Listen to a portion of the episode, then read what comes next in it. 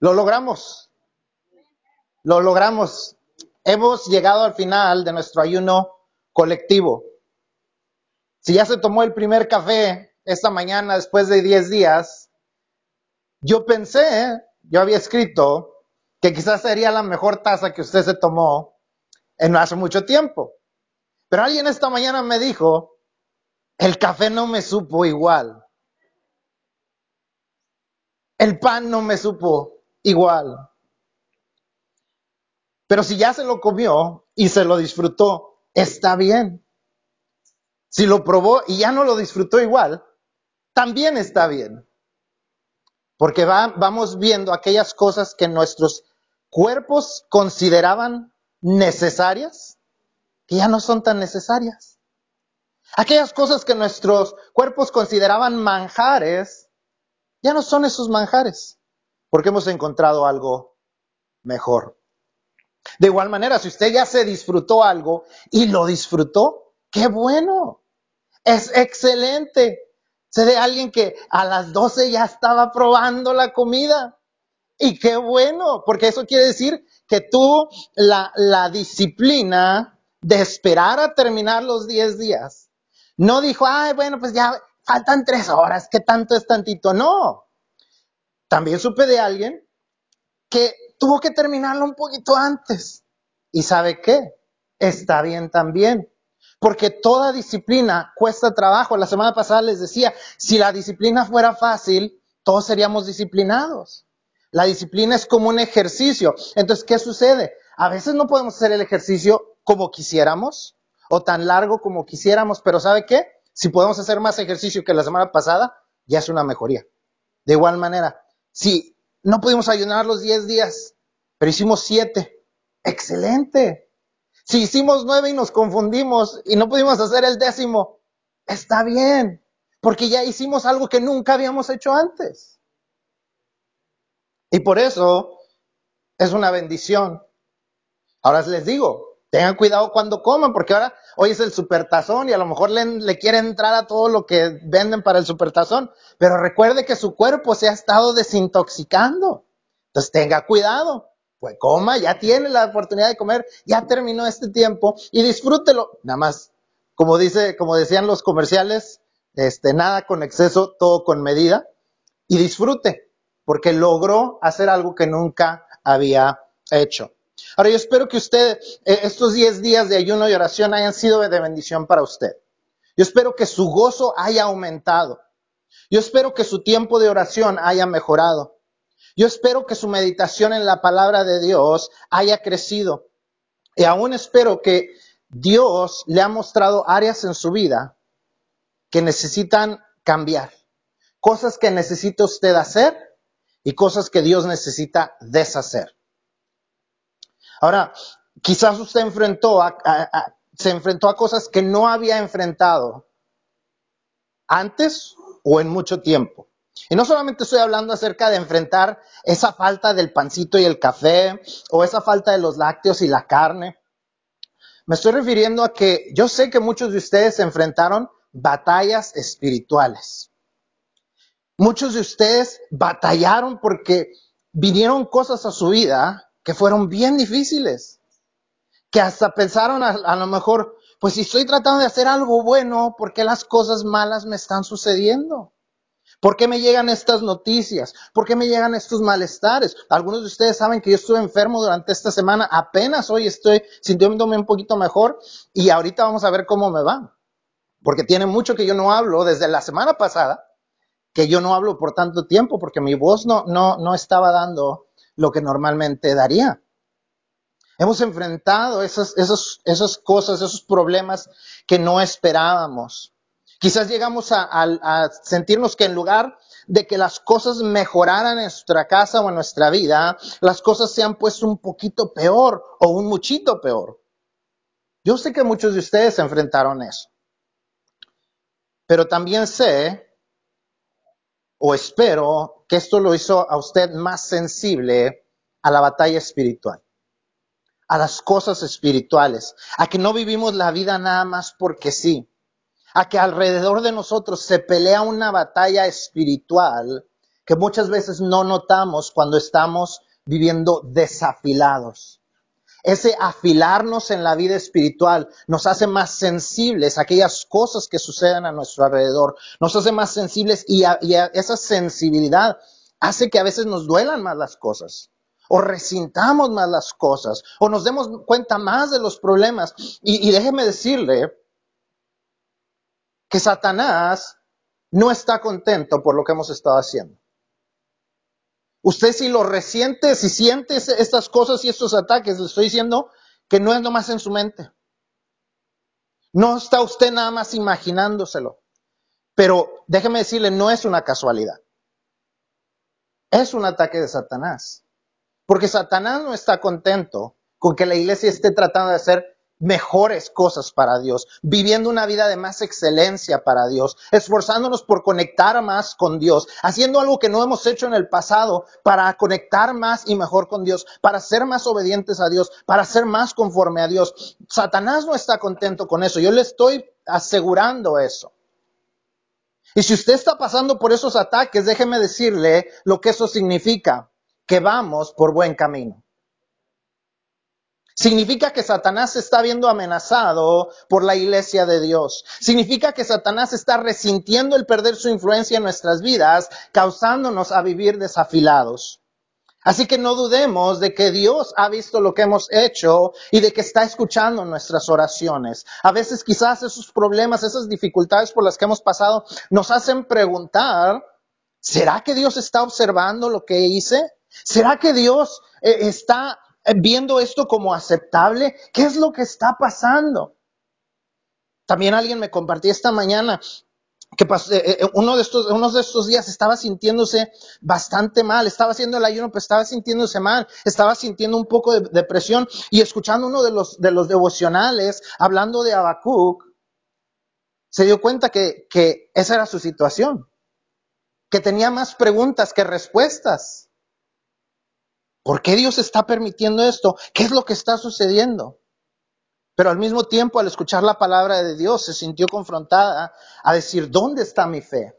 ¿Dónde está mi gozo? Así como Habacuc pudo encontrar, eh, a pesar de las dificultades, el gozo, porque Dios era el que se lo daba, ella también lo pudo hacer. Y yo espero que esa haya sido la situación de muchos de ustedes, que ha aprendido que, que, se esté sintiendo mejor, a pesar de que quizás haya enfrentado dificultades, que usted esté sintiendo algo distinto. Que estemos seguros de que Dios ha escuchado nuestras oraciones. Que al terminar nuestro tiempo de ayuda y oración colectivo, celebremos el hecho de que Dios escucha nuestras oraciones.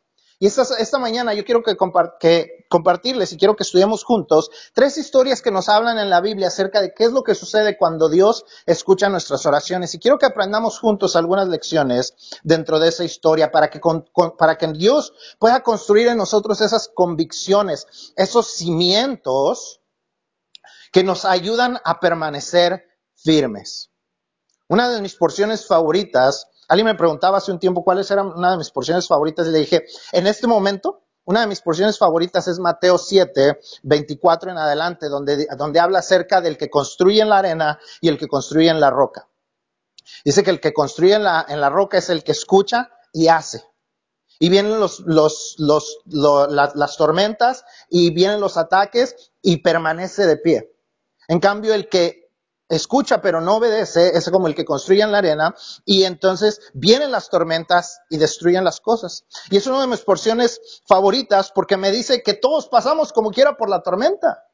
Obedecer a Dios, permanecer en, sus, en, esos cimientos, en esas convicciones, no nos exime de los problemas, pero nos ayuda a permanecer de pie. Así es que durante, al terminar esta serie acerca del ayuno, yo quiero que, se construya en nosotros ese cimiento de estar seguros de que Dios escucha nuestras oraciones. La primera historia que vamos a estudiar es esa que, nos leyó nuestro hermano Rodrigo en Daniel 10.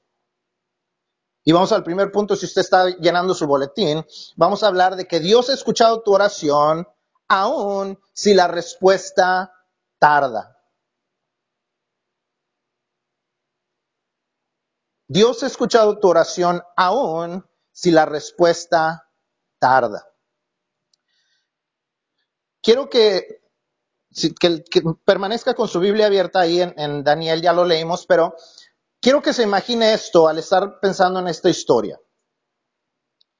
Imagínese el mundo en el que vivimos nosotros, el mundo natural, el mundo físico, donde podemos ver todas las cosas, ¿verdad? Vemos alrededor y vemos todas las cosas. Ahora imagínese que hay una cortina que no nos deja ver el mundo espiritual. Ahora imagínese que esa cortina Dios la hace a un lado y le permite ver lo imposible, perdón, lo invisible. Le permite a usted ver las batallas invisibles en el mundo espiritual. Eso es exactamente lo que está pasando aquí con Daniel. El principio de Daniel 10 está, él, ha estado teniendo visiones durante los últimos años. Regresando a la historia de Daniel, el, libro de, Daniel está dividido en dos porciones. Una son relatos de cómo fue Daniel desde que lo llevaron de, a, Babilonia de, de Jerusalén hasta donde él estuvo participando en el reino ya después de que fueron conquistados los babilonios y llegaron los persas y siguió él siendo eh, súbdito debajo del rey Darío y siendo parte del gobierno. La segunda porción del capítulo 7 en adelante son visiones que él ha tenido durante esos años.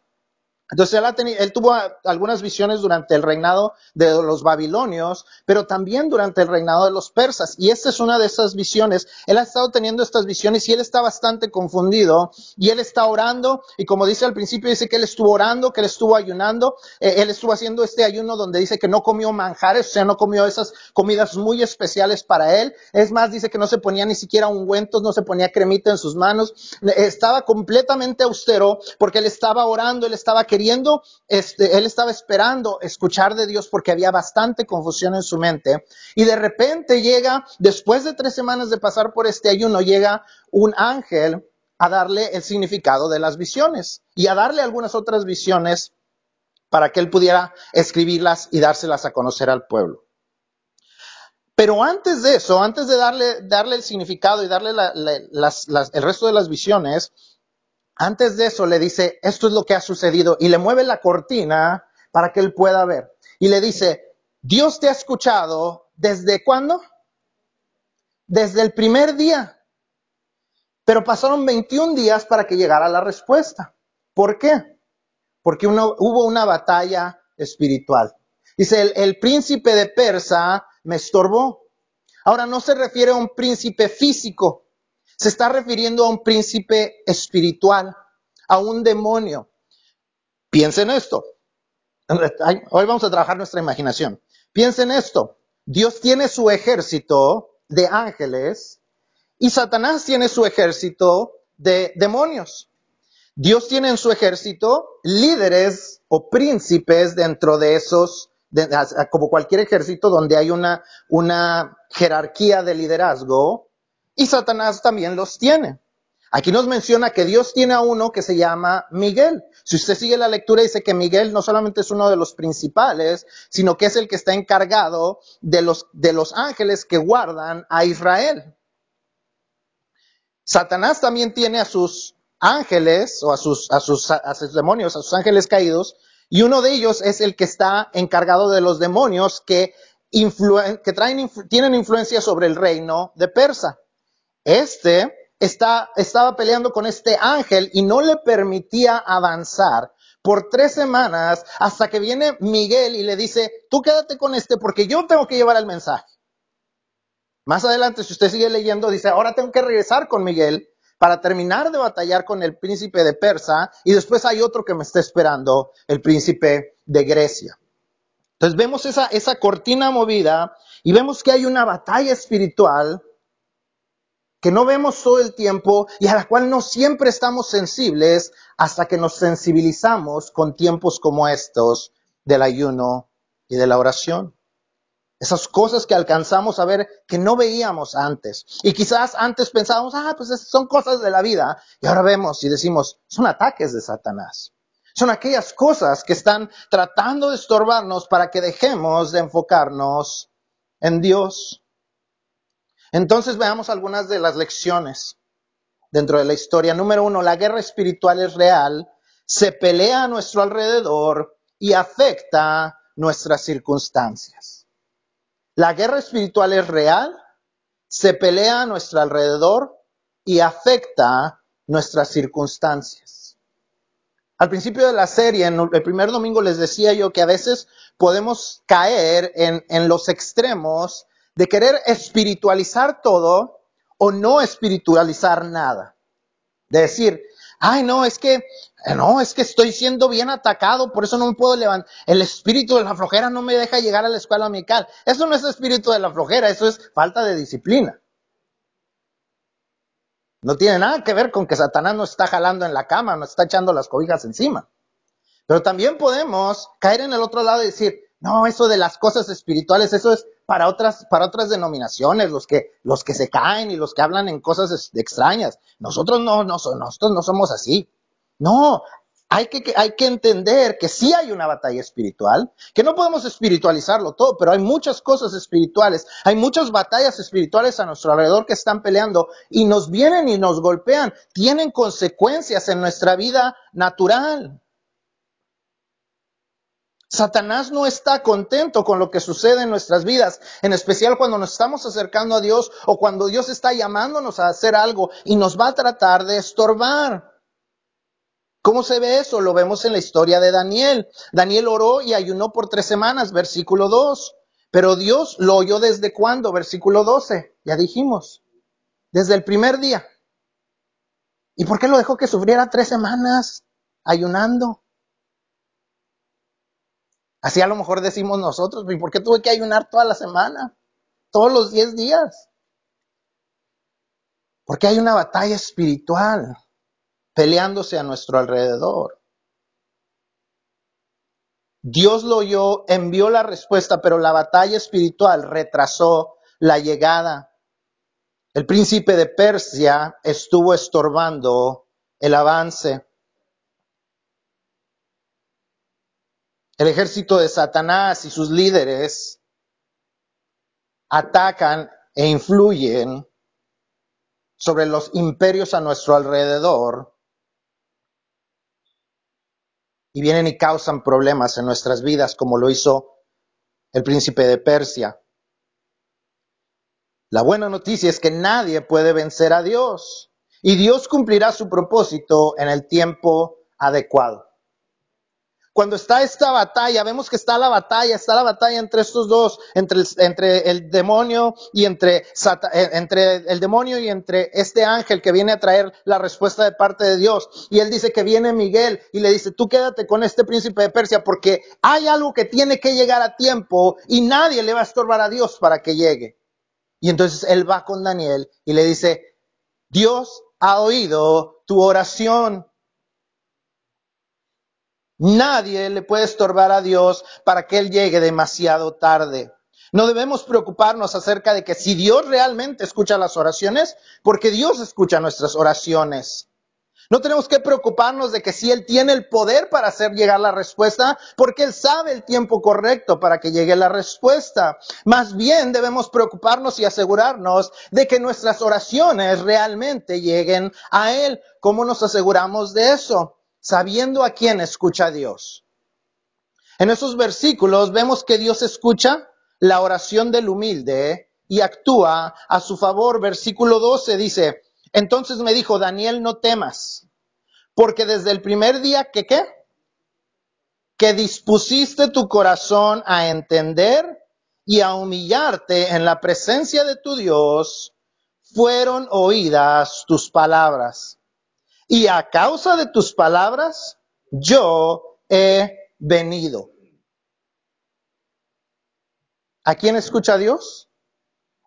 Al que dispone su corazón a entender y a humillarse. El que dice, yo voy a tomar tiempo para orar. Yo voy a tener, tomar tiempo para ayunar. Yo voy a hacer el esfuerzo por hacer cambios en mi vida. Yo voy a hacer eh, eh, eh, esfuerzos para que, para humillarme, o sea, ponerme debajo de lo que Dios dice.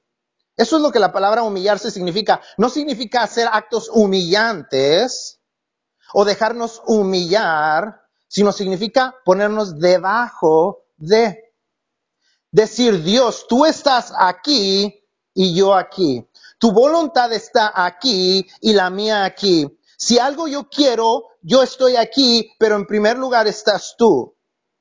Dice que a esa persona que hace esto de manera, de manera intencional, Dios escucha sus palabras y Dios responde a sus palabras. Y se fueron oídas tus palabras y a causa de tus palabras yo he venido. Dios ha oído tu oración y a causa de esa oración que hiciste, yo vine a darte respuesta. Cuando nosotros nos humillamos, cuando nosotros estamos dispuestos a hacer lo que Dios dice, a hacer su voluntad, a poner su voluntad antes que la nuestra, entonces podemos estar seguros de que Él ha escuchado nuestra oración. ¿Quiere decir que ya no tenemos que orar? Claro que no. Porque como vimos, la, la, batalla espiritual sigue peleándose. Daniel siguió orando y ayunando hasta que llegó la respuesta. Los 21 días que tomó para pelearse esa batalla espiritual. No le estoy diciendo que usted tiene que ayunar los 21 días, lo puede hacer y lo puede hacer aún por más tiempo. Pero lo que le estoy diciendo es, no se dé por vencido si la respuesta se está tardando. Si las cosas están tardando en cambiar, no se dé por vencido. Dios está obrando en sus circunstancias.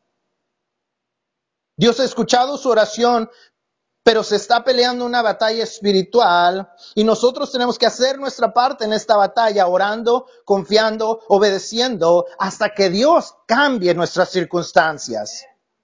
Les he compartido que hace algunos meses Abigail y yo hicimos este, este ayuno, pero de 21 días, y lo hicimos por 21 días, y hablábamos de que esa vez como que nos costó menos trabajo, pero no sé si nos costó menos trabajo o si era tanta nuestra necesidad tanta nuestra desesperación que es que, que, el tomar este tiempo era menos doloroso que por lo que estábamos pasando.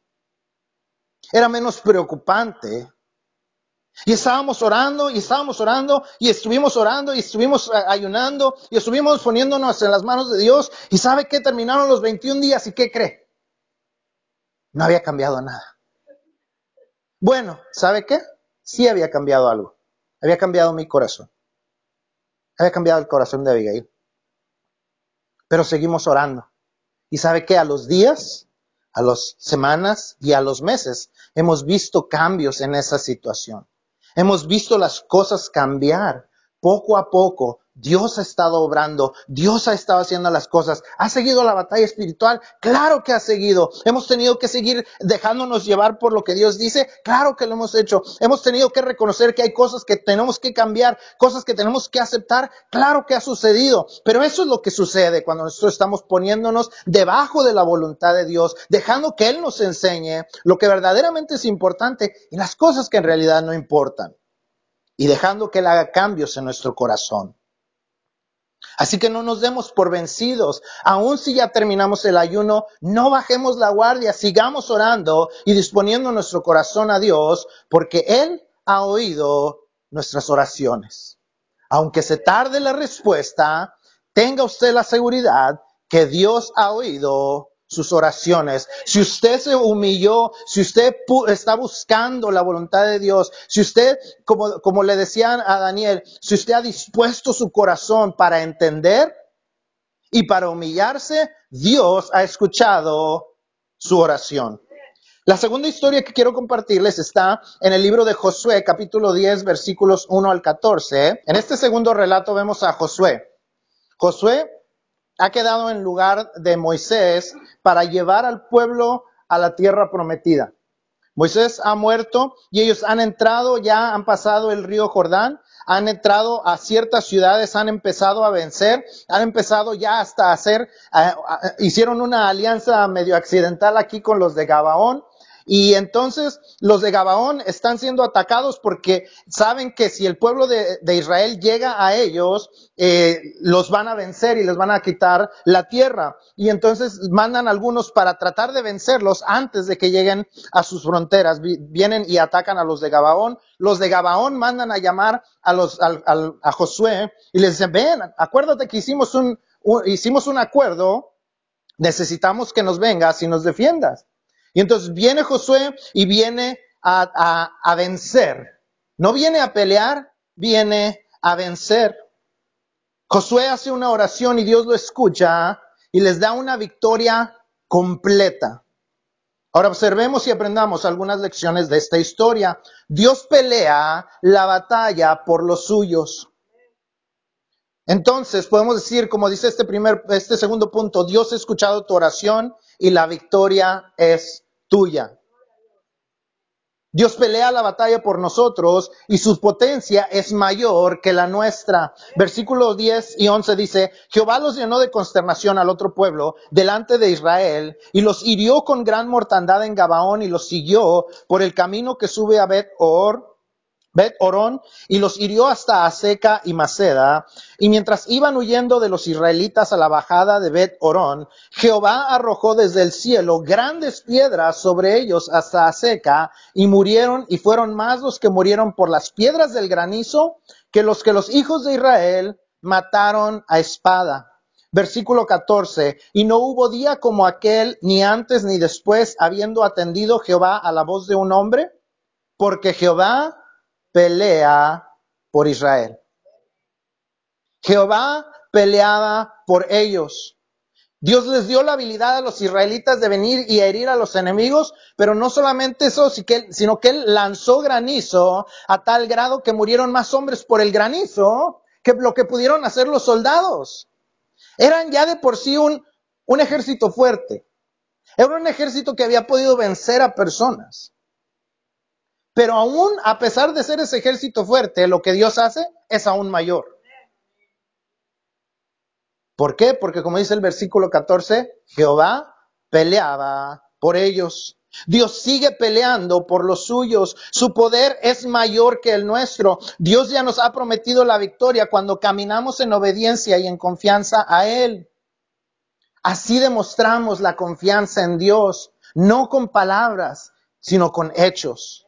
Si decimos yo confío en Dios, tenemos que caminar en obediencia, no para ganarnos el favor de Dios, sino porque ya tenemos el favor de Dios. Es la demostración de que estamos seguros que tenemos el favor de Dios. Yo confío tanto en Dios que yo lo voy a obedecer. Esa debe de ser nuestra acción, esa debe de ser nuestra respuesta al, al estar seguros de que Dios obra a nuestro favor, de que Dios pelea las batallas por nosotros, confiemos en Él y aprendamos a obedecerlo. Otra cosa que observamos en esta historia es que Josué pidió algo que nunca se había visto antes. Josué pide algo que nunca se había visto antes. ¿Qué es lo que pide Josué?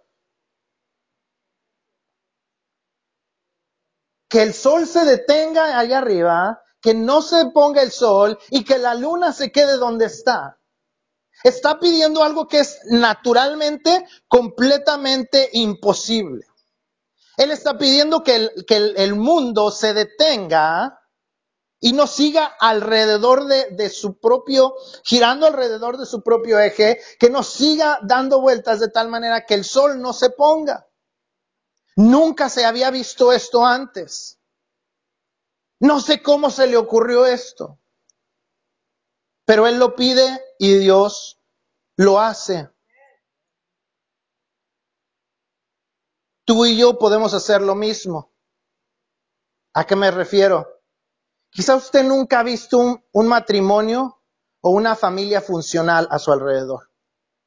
Quizás en sus antepasados, quizás su familia, quizás todos sus hermanos, Quizás todos sus tíos han tenido problemas de familias disfuncionales. Y usted dice, pues toda mi familia ha sido igual, nunca he tenido un buen ejemplo. No creo que Dios pueda hacer algo. Dios puede hacer algo. Dios puede darle una familia funcional.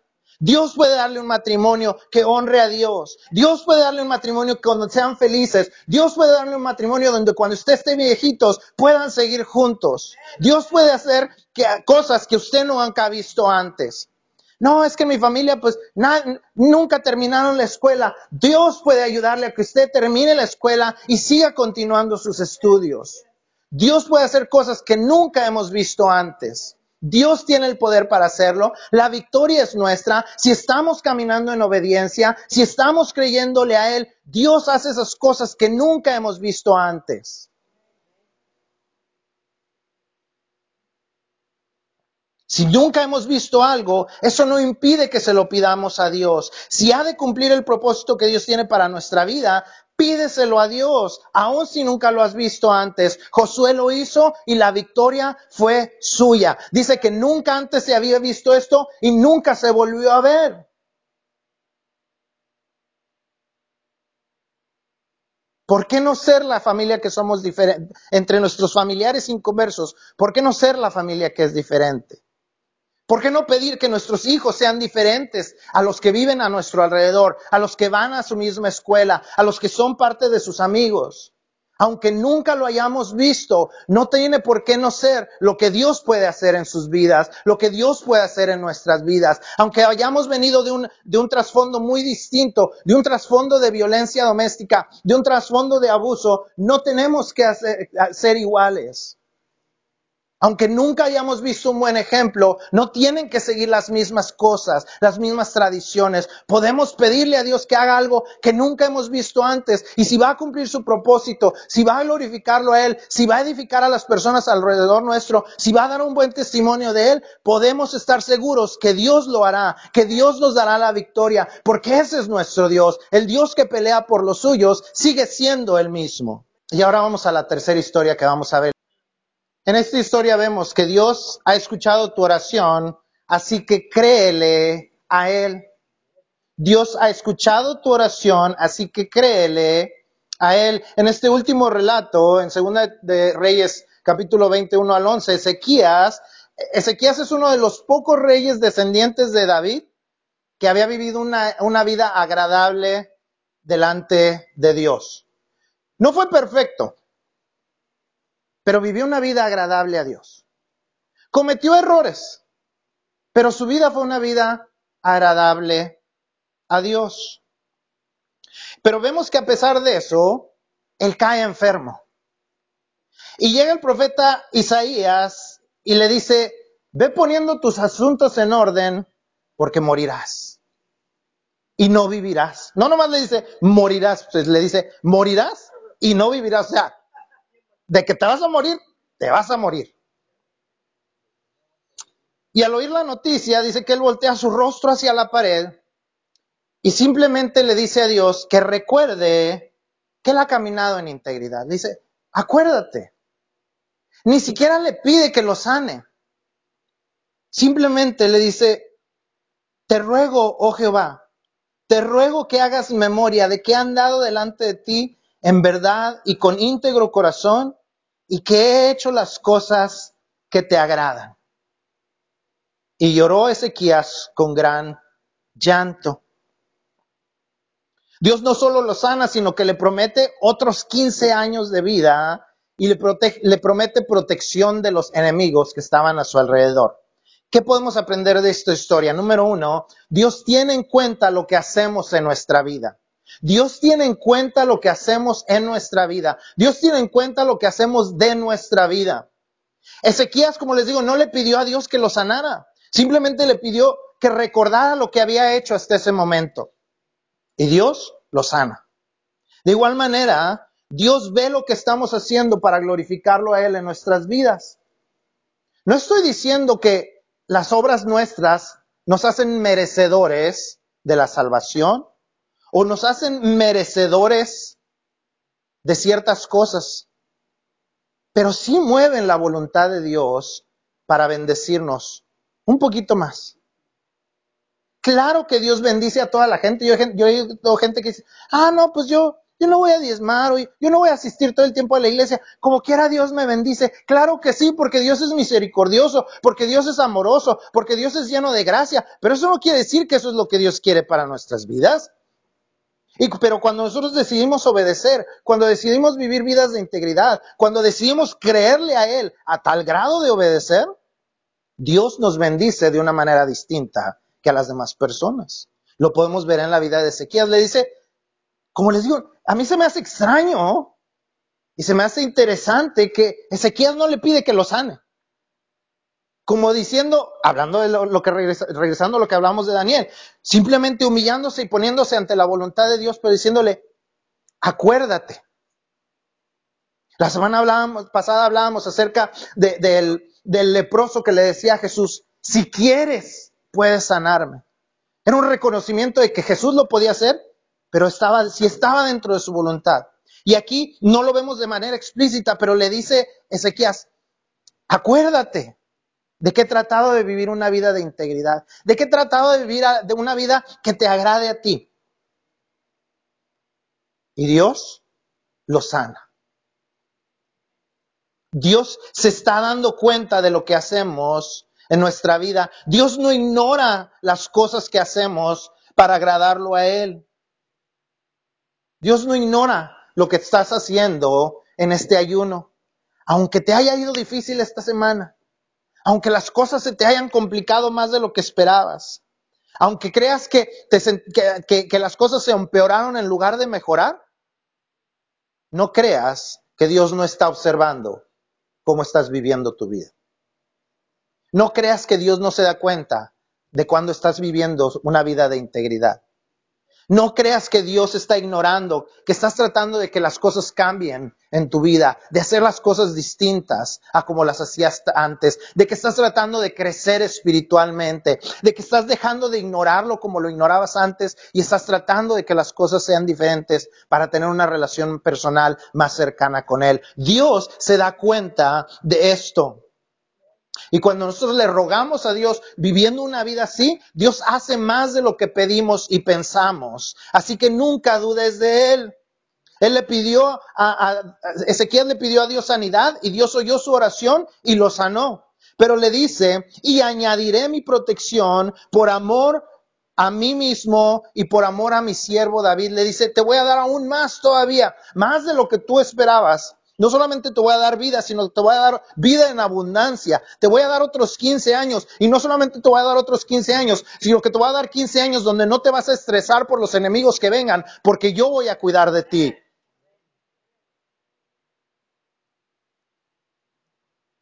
Efesios 3:20 nos enseña que Dios es poderoso para hacer todas las cosas mucho más abundantemente de lo que pedimos o entendemos. Dios puede y hace más de lo que necesitamos. Así es Dios. Así que no dudemos que Él responderá a nuestras oraciones. Fíjate bien, cuando Isaías llega con la mala noticia, Ezequías luego, luego le cree.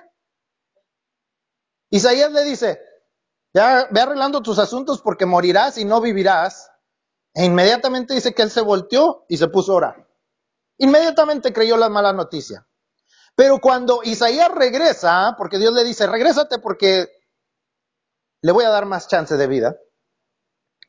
Él regresa y le dice, mira, Dios te va a dar, te, te va a sanar, en tres días vas a ir al santuario de Jehová, vas a vivir otros 15 años, Dios te va a proteger. ¿Y cómo voy a estar seguro de eso? La mala noticia inmediatamente la creyó, pero la buena noticia le costó trabajo. A veces así vivimos nosotros. Sabemos que cuando, cuando leemos de que Dios nos puede castigar y todo eso y nos da temor y quizás queremos vivir una vida agradable, pero cuando Él nos dice, mira, haz estas cosas y yo te voy a bendecir, decimos, ¿a poco sí? ¿A poco realmente? ¿A poco verdaderamente si yo perdono a la gente, Dios va a sanar mi corazón. ¿A poco verdaderamente si yo amo a mi esposa, Dios va a bendecir nuestro matrimonio? ¿A poco si verdaderamente respeto a mi marido, Dios va a bendecir nuestro matrimonio? ¿A poco verdaderamente si doy mi diezmo, Dios nos va a bendecir y nos va a multiplicar? A veces las buenas noticias nos cuesta trabajo creerlas. Pero Dios es un Dios de buenas noticias y podemos confiar en que lo que Él dice es verdad. Si yo hubiera sido Dios, qué bueno que yo no soy Dios, ¿verdad? Qué bueno que yo soy Dios, porque si hubiera sido Dios, ah, bueno, pues si no me crees, pues no, pues muérete entonces. Pero no, Dios en su misericordia todavía le dice a Isaías, mira, dile, dile que le voy a dar una señal. ¿No me cree? Le voy a dar una señal. Y yo quiero que usted, yo, yo no sé si usted entiende, porque e, es algo que no estamos acostumbrados a ver, yo no sé si usted entiende la señal, así es que se la, se la voy a explicar. Si la entiende, qué bueno. Si no la entiende, pues ya va a aprender. Eh, en esos tiempos no tenían sus relojitos así como los que tenemos nuestros digitales en el teléfono o, aún los de carátula que tienen sus manecillas. Ellos se, se, se guiaban en el tiempo con unos relojes de sombra. Era como un, círculo con un triángulo y el triángulo daba la sombra dependiendo de cómo le pegaba el sol. Entonces, como el sol se iba, bueno, como la tierra se iba moviendo y el sol iba dando en diferentes lugares, dependiendo de cómo era la sombra, a mí ya sabe que me gustan las cosas que se hacen visibles. Ha de cuenta, sí, usted puede ver las sombras y como se iba moviendo el sol, las sombras se movían. ¿Okay? Entonces, lo normal es que como el sol avanza, las sombras siempre se mueven hacia el mismo lugar. Y entonces lo que, lo que Isaías le dice, mira, la señal va a ser es que lo normal es que tú siempre veas esto. Pero ¿tú crees que Dios va a poder hacer esto? ¿Regresar el tiempo? Y le dice e, e, Ezequías, ah, es fácil, ¿eh? es que, que las cosas avancen a lo normal, pero difícilmente va a poder retroceder la sombra. Y le dice, exactamente eso es lo que va a suceder. Lo normal sería que la sombra fuera avanzando 10 grados, pero no era normal que retrocediera 10 grados. Y eso es exactamente lo que sucede.